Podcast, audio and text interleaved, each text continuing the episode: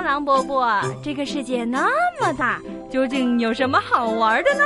嘿嘿嘿嘿，那你就去找找看吧。找不到的话，我就要把你吃掉。哈哈哈哈哈！童言无忌。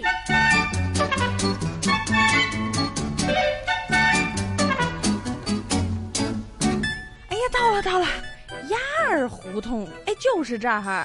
这什刹海还真大，找条胡同也那么费劲。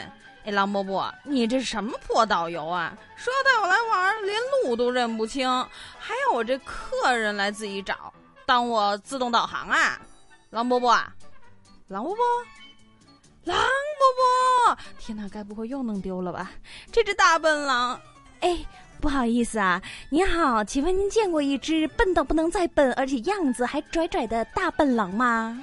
你好，你好，嗯，我想想呀，是不是一个看见漂亮美眉又走不动，而且呢，一见到吃的就满脸流口水的那一位？哎呀，对哟对哟，您这个形容实在太生动了。这狼伯伯究竟跑到哪儿去丢人现眼去了？这么丢人的一面都被人看见，还活不活了？还有还有，也不算太丢人了。我们刚刚一群同学都看见喽，还跟他聊了一会天，他跟我们讲了好多的冷笑话，挺好玩的嘞。不好意思，是我没看好。我们家狼伯伯呀，今天没吃药。我是过来这边买点东西的。我估计那位狼伯伯呢，还是在跟我那些同学在聊天呢。要不要我带你去见他？哎，好好好，麻烦您了啊！实在给你们添麻烦了。要是他的破笑话不好笑的话，千万别勉强啊，直接泼上一盆冷水就好了，千万别客气。还行还行啦。呃，对了，我记得他刚刚跟我们讲哈，说你们是来自香港的，想逛北京的胡同。哎，对对对，这不我们一来到这什刹海。哎，这狼伯伯都走不动了。今天呢，这不又说要带我来逛逛这条鸭儿胡同，说这是旧城改造的经典中的经典，里面四合院啊特别值得一看。哦，我们也是，我们之前其实也有做一些资料搜集哦，想来说研究研究的，亲眼看看这北京的胡同，所以就来啦。哎，听说这个鸭儿胡同呢，是北京什刹海历史文化保护区的一条特色胡同。从上个世纪九十年代开始啊，就开始了整体的规划改造，一直延续到今天呢。对呀，对呀，我也研究过一点儿。这一期啊，占地啊，总面积大约有四公顷呢。目前改造工程设置了十几项中式的院落，居然还是北京房价最昂贵的地区之一呢。啊，是吗？是吗？哎，这可是要好好研究一下了。嗯，不过我听说香港的房价也……这伤心事就别提了吧。啊，好，好，好，那咱们还是继续聊聊这鸭儿胡同吧。我们刚刚呢是到鸭儿胡同的时候呢，就还在说这里是经历了有二十年的改造。这鸭儿胡同啊，无论是看上去还是听上去，都可以说是中国建筑界从闭门造车到重建重阳，再到文化回归的二十年历史的见证之一。你看这里，从最传统的清式的大木的结构、青砖灰瓦、油漆彩画的古建筑四合院，到清水混凝土结构、石瓦铝窗、素面朝天的极简中式四合院，再到将中国的传传统文化、精致的工艺与现代生活完美结合的现代中式四合院，真的是应有尽有耶！哇，看你们还是真喜欢这胡同啊，研究的还真仔细。我也觉得是，我还听说过呀，有一些专家说，这鸭儿胡同还被他们评定为是中国改革开放以来北京四合院建筑发展的。精彩缩影，在这里啊，四合院不仅仅没有被历史淘汰，而且相反的还成为了时代的宠儿。哎呀，简直就是一愿难求啊！其实我觉得哈，别说是鸭儿胡同了，相信啊，就在这北京城也是吧？不可是，就按照我小红帽现在的小荷包，哎呀，一块砖都可能难求啊！嗯，我真的很能理解你。你理解？对，就你们家那位狼伯伯，我想就按照咱们这种类型的，哎呀，谁养得起呢？知音呐，抱抱。本故事纯属虚构，如有雷同，实属巧合。找找找找不同。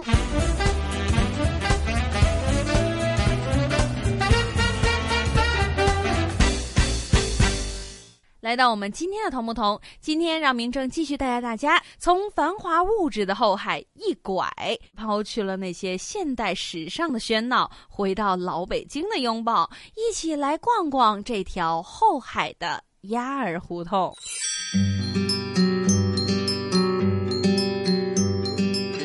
胡同是北京的一条非常安静的胡同，对于什刹海这种闹点来说呢，其实是非常难得的。所以今天我们会继续留在这北京非常重要的北京后海的什刹海里面，听一听这条不一样的北京小胡同会有着什么样不同的故事。那么接下来呢，让我们首先先邀请我们的香港大学专业进修学院语言及文史哲学系的刘老师，为我们介绍一下北京。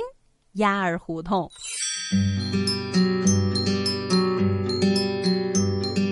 鸭儿胡同在北京西城区什刹海的旁边，东南起小石碑胡同和烟袋斜街相连，西北至甘露胡同。早在元代的时候，人们都称鸭儿胡同为燕儿胡同。到了明代，鸭儿胡同就改称为广化寺街。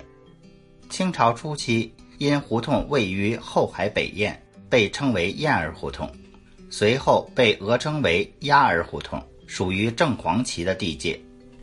一九四九年后，北京市政府整顿胡同的名称，将“鸭”字的“鸭”改为乌鸦的“鸦”，称为鸭儿胡同。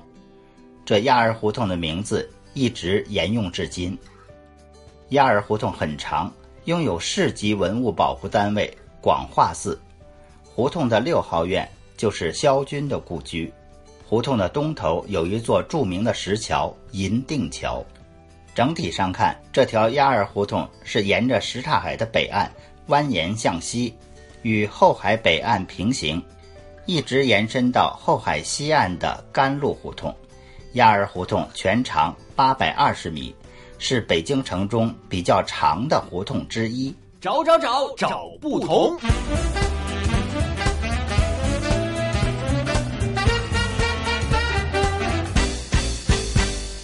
回来，我们今天的同不同？今天明正会带大家走进北京胡同的后花园后海。很多人呢，在观光着北京后海的时候呢，都会选择呢先逛逛这什刹海呀、南锣鼓巷等等。而其实就在这些喧闹的区域里面呢，其实还有着一个老北京典型的胡同。到了今天呢，它的那种典型的胡同文化呢，依然让不少的游人印象深刻。那这条老胡同就是什刹海的鸭儿胡同。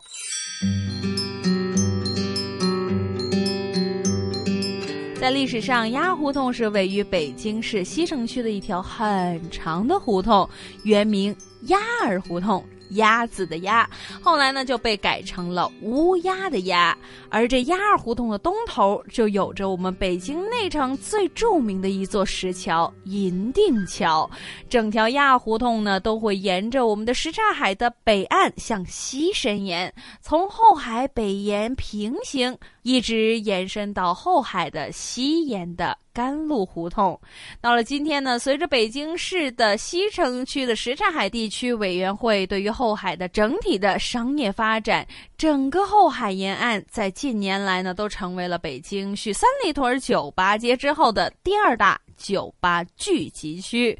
而这鸭儿胡同呢，也因为临湖而建，而且风景非常的优美，所以这里很多的房舍呢，都被逐渐改成了酒吧。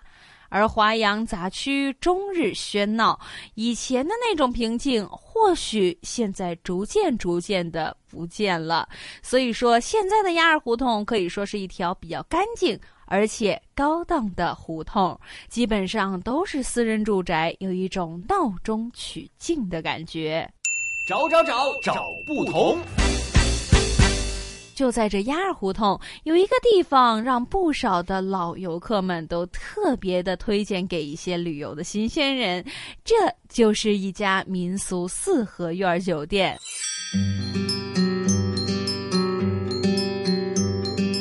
这家四合院的院子非常的舒服，是典型的老北京四合院的感觉。进到院子之后呢，他们说会有一种顿时空气异常清新的感觉。有没有这种顿时异常清新呢？明正就不知道了。但是实际上呢，的确，如果去到了北京，想感受那种老北京或者胡同的文化，如果有机会可以住在这四合院呢，相信会是有别一番的感觉。而且就在我们刚刚说的这个院院子里面呢，其实他们的绿化做得非常的好，随处都可以触摸到一片的翠绿。除此以外呢，在全长近一公里的鸭儿胡同里面，还分布着很多市区级文物保护单位和名人故居，比如说明代故刹广化寺，曾经是醇亲王府的宋庆龄故居，作家萧军的故居窝窝居等等。在这里面，这广化寺建于明万历年间，在清咸丰年间就得到了重修，是故京名刹之一。到了清末民初的时候，当时的政府就在广化寺筹建了京师。图书馆，也就是我们今天的中国国家图书馆，直到了一九一七年，图书馆才迁出了广化寺。到了今天，这广化寺是北京市文物保护单位，还是北京市佛教协会的办公地，不时都会组织一些相关的佛教活动。世间万物无奇不有，对同一件事情，不同的国家、不同的文化、不同的历史，都会有不同的理解。究竟有什么不同？马上为您揭晓。同不同？主持刘明正。小不同时间到，你找到了吗？同不同？Bingo！答案揭晓。大家回来，我们今天 AM 六二一香港电台普通话台的同不同，我是主持人明正。今天呢，让明正继续带着大家游走在这北京胡同的后花园之称的后海的胡同。鸭儿胡同，刚刚呢为大家介绍了鸭儿胡同的一些历史和今天的样貌。那么这一条历经了悠久历史的变迁，到了今天仍然可以保留原有街道里巷、原有街巷街里的这条特别具有历史文化价值的老胡同，和其他胡同相比，究竟会有哪些同与不同呢？广化寺、宋庆龄故居和窝窝居等等，又是什么样子的？这就让我们继续走进亚胡同，一起来感受这条古老胡同的一些同与不同。鸭儿胡同的历史悠久，早在元朝的时候就有了街道的雏形。之后经历了几百年的变革之后，到了今天仍然保持着原有街巷肌理。再加上这条胡同的周围有着很多历史建筑都保存上好，所以呢，这里其实有着很高的历史价值。在这条全长近一公里的鸭儿胡同上，其实还分布了很多市区级文物保护单位和名人故居，比如说这明代故刹广化寺，曾经是淳王府的宋庆龄故居。作家萧军的故居窝窝居等等，那么接下来让明正一一带您来听听属于他们的故事。首先，让我们来听一听的就是这广化寺。实际上呢，如果不是这鸭儿胡同口竖这个指示牌，或许呢很多游人都不会意识到，在这条寻常的小胡同里面，竟然会隐藏了著名的佛教寺院广化寺。在很多人的印象当中，寺院大多都是建在深山老林里面，围绕着寂静悠远的烧香念佛。但是站在这儿鸭儿胡同，你会发现这里的周围各种的酒吧、店铺、成群的游人和胡同的居民等等，可能都会让您很难将这些和寺院相联系。不过，只要顺着这鸭儿胡同前行，大约短短几百米，眼前就会仿佛被瞬间转换了风景一样。那些喧闹的游客和街道的闹腾劲儿，都像是被隔离在胡同之外。仔细一闻，空气里面还可能会弥漫着淡淡的檀香，这样的感觉就像是在告诉您，广化寺到了。广化寺大约建在一三四二年前后，是什刹海一带唯一保留下来的元朝古刹。在北京，广化寺其实还挺有名气的，香火也比较旺。到了今天，还是北京市佛教协会的所在地。这一座寺庙其实很大，一共分为中院、东院和西院三大院落。中院是主体建筑，正中依次排序着。山门殿、天王殿、大雄宝殿、藏经阁等等，钟楼、鼓楼、伽蓝殿、祖师殿、首座寮与维纳寮分布在两侧。东院呢，就由戒坛、斋堂、学戒堂和银礼料等殿堂组成，而最后的西院则由大悲堂、祖堂。法堂、方丈院和退居寮等等构成。这三座院落之间还有回廊围绕，形成了院中有院的构置，也是一座大四合院中有众多小四合院，非常的独特。而今天的四合院依然在西城区亚二胡同三十一号。进去参观呢，其实是免费的。每逢阴历每月的初一和十五都会对外开放。而在这鸭儿胡同里面，寺庙踪迹其实不仅仅只有广化寺。如果你对宗教文化感兴趣的话，西城区阜成门内大街一百七十一号的白塔寺，西城区阜成门内大街二十五号的广济寺，和东城区禄米仓胡同五号的智化寺等等，或许都可以让您感受一番来自北京老胡同的宗教。韵味，找不同时间到，你找到了吗？同不同？Bingo，答案揭晓。欢迎大家回来，我们今天的同不同？今天明正带您继续流连在这北京十分著名和热闹的旅游胜地之一的什刹海。什刹海除了是北京著名的旅游景区之一，拥有北京颇有名气的酒吧街以外，其实这里还藏着很多大大小小的北京胡同。那么，我们今天的主角儿，这北京胡同的鸭儿胡同就是其中一条。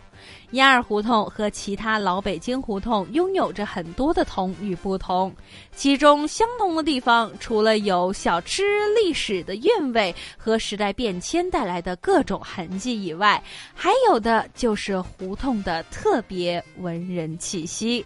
而它的不同之处就在于，这里面的文人气息包括宋庆龄故居和作家萧居的故居。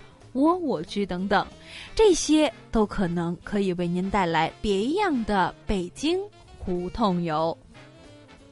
宋庆龄故居其实在中国不止一处，比如说上海也有一个，但是呢，这窝窝居却是仅此一处。虽然到了如今已经被搬空，但是它的命运却让不少知道当中故事的人都不忍揪心。就在后海北沿的鸭儿胡同六号院里面，就有一座二层的西式小楼。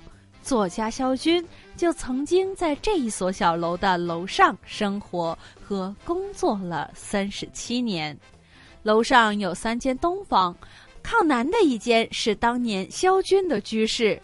就在文革时期，萧军一家就挤在这一间小房子里面。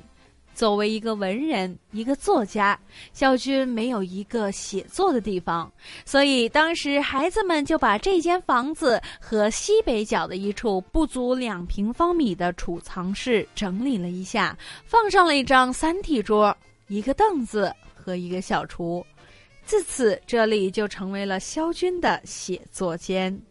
可是因为室内没有窗户，在写作的时候也只能靠着桌上的台灯来照明，尤其是冬天冷、夏天热，令这位作家的写作条件非常的艰苦。如果您有机会到此一游，相信还可以依稀的看到这里的老门牌。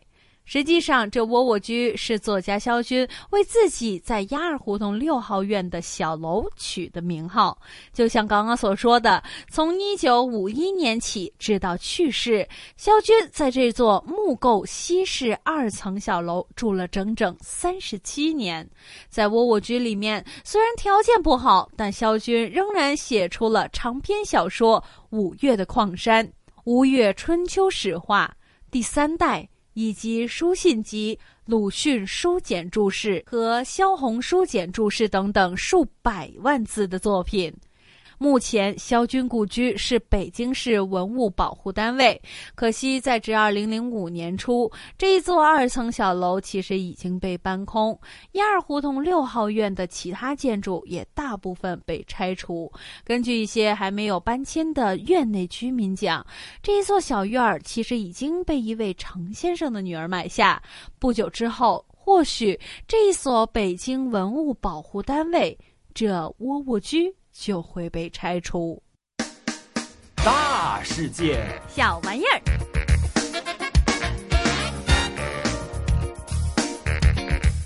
迎大家来到我们今天的大世界小玩意儿。今天呢，明正带大家呢来听一听呢一个老北京非常地道的小玩意儿。我们经常会听到呢，有一些人呢会说啊，北京呢很久很久以前，其实在天桥底下呢就会有人卖艺来讨生活，而其中呢有一项的卖艺的技术活呢是很多很多老北京人的回忆。在天桥底下，除了我们经常会听说的，比如说耍洒卖艺，也有。有一些呢，比如说是说相声，或者说老故事等等。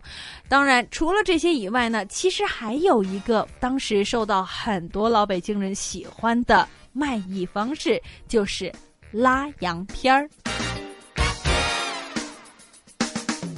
拉洋片儿又名西湖景，是中国的一种汉族传统民间艺术。表演者呢，通常都是一个人，他的闹剧就是四周安装有镜头的木箱。在箱子里面会装备着几张图片，并且会用一些灯具来照明。在表演的时候，表演者呢会在这箱子外面拉绳子，看的人呢，也就是观众，就会呢通过这些镜头来观察画面的变化。一般来说，箱子内置的图片都是完整的故事或者相关的内容。表演者还可以同时配这些图片演唱，用唱的来解释图片的内容。这种老北京的玩意儿拉洋片儿，是清末的时候由河北传入北京。一开始的形式是用布来做墙围，会在一个直径大约有两丈的场地里面进行。观众大约有二十至三十人。拉洋片儿开始的时候呢，会有画挂在观众的前面，画呢大约高二点五米，宽三点三米。上面的画片会画有各地的山水兼人物。一张画成一卷，在观众看完一张之后，演员就会用绳索放下另一张，同时还会用木棍来指点画面，并且做解释。另外，除了播放的人员，一般还会有人打着锣、敲着鼓，用来招揽观众。后来，经过了多年的变化之后，这拉洋片的表演形式逐渐改变了。人们都会用着一个木质的箱子，分上下两层，每一层高大约零点八米，长约一米。下层的正面会有四个或者六个的圆形孔，在圆孔里面呢，会嵌上着放大镜。箱子里面呢，则会装着有八张以西湖实景或者历史或者民间艺术为题材的画面。演员用着绳索上下的拉动来替换这些画面，而且就在木箱的旁边，就会有绳牵动着锣。鼓和拔三件的打击乐器，演员每唱完一段之后呢，就会用打击乐器来伴奏。当时至清末民初开始，天桥并护国寺、白塔寺、隆福寺等等的庙会，以及京郊的丰台镇和通州等市集上面，都可以见到老北京的拉洋片儿的表演。